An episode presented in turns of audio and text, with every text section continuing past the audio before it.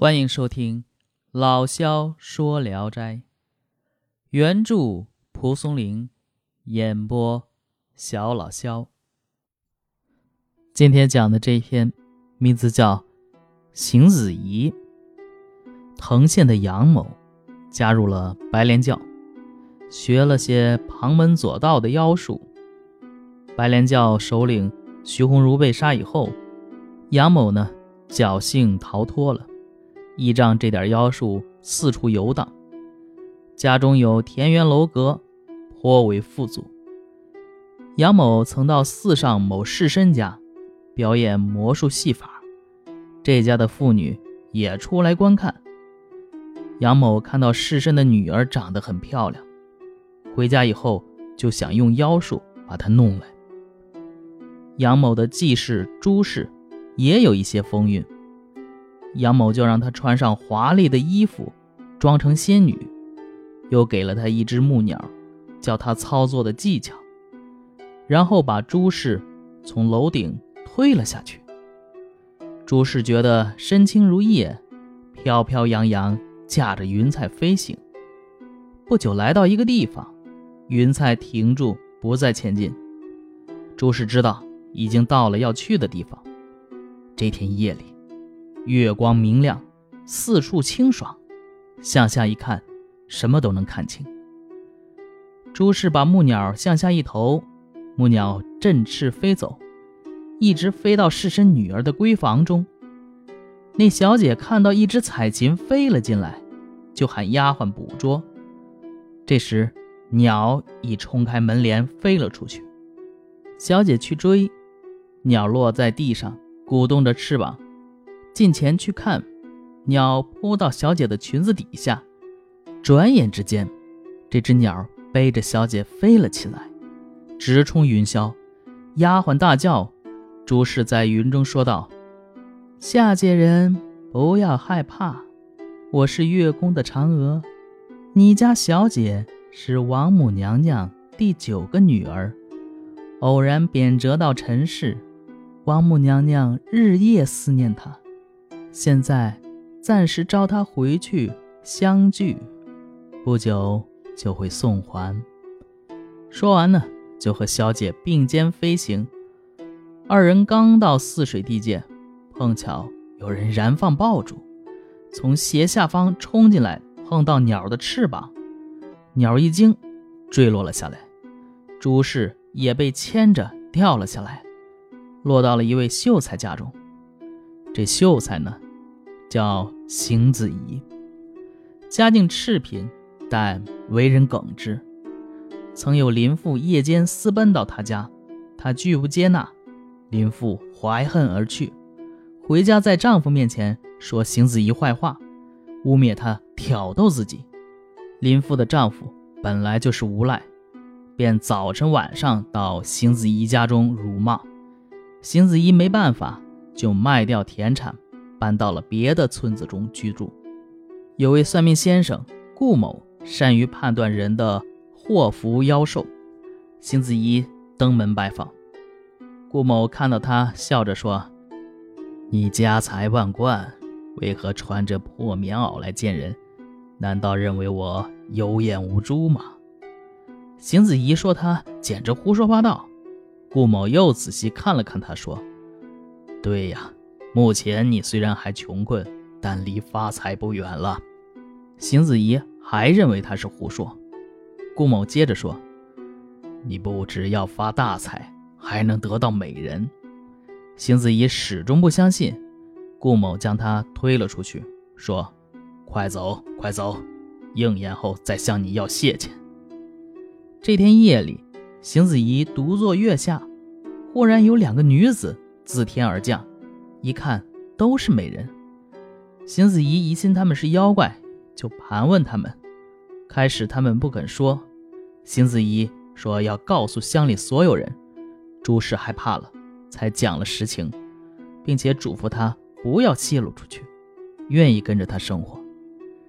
邢子怡想，那位大户人家的小姐和妖人的妻子不同，于是派人告诉了小姐家。小姐的父母。自从女儿飞走以后，日夜啼哭惶惑。忽然得到报告说女儿的消息有了，惊喜过望，立刻命人驾车星夜去接，酬谢邢子仪百两银子，把女儿带回家。邢子仪得到美貌的妻子，正在忧虑家境贫穷，得到了百两银子，心中感到很欣慰。他去向顾某道谢，顾某又仔细看了看他，说：“呃，你的好运尚未完全到来，但是好运已经交上了，这百两银子何足挂齿，因而没有接受酬金。在此之前，那位士绅回到家，已经向官府告发，请求逮捕杨某。杨某早已逃走，不知逃到了哪里。”于是抄了他的家，发通缉令追捕朱氏。朱氏害怕了，拉着邢子仪哭泣。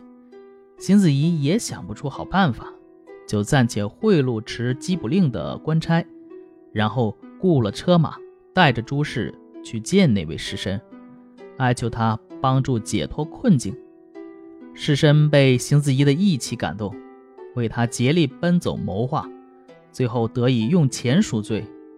士绅又留邢子怡夫妻二人住在别馆中，两家如亲戚般友好。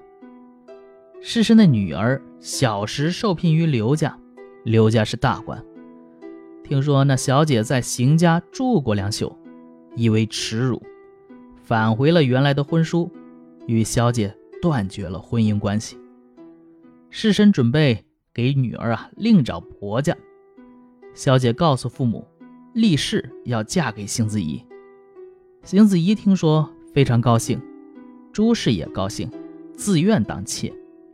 士绅发愁邢子怡没有家，当时杨某的房子正由官府拍卖，就出钱替他买了下来。邢子怡和朱氏一起回到买来的新家，拿出以前得到的银子，草草置办了日用品，又买了丫鬟仆人。十几天，这钱就用光了。只希望小姐来时再得到士绅的资助。一天晚上，朱氏对邢子怡说：“我那孽夫杨某，曾将千金埋在楼下，只有我知道。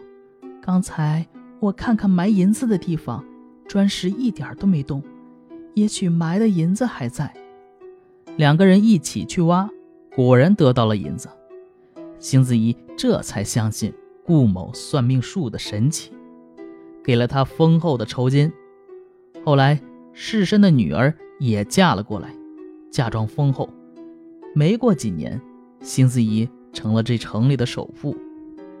意思是说，白莲教被剿灭，而独有杨某得以不死，又继续干坏事，几乎让人认为天网恢恢，疏而有漏了。谁知上天留下他，是为了邢子怡呀，不然的话，邢子怡即使否极泰来，交了好运，又怎能在短时间内盖起楼阁，积累起巨资呢？他因为拒绝了一个美女，上天就报答他两个美女。哎，造物主虽然不说话，可他的意思是可以知道的。好。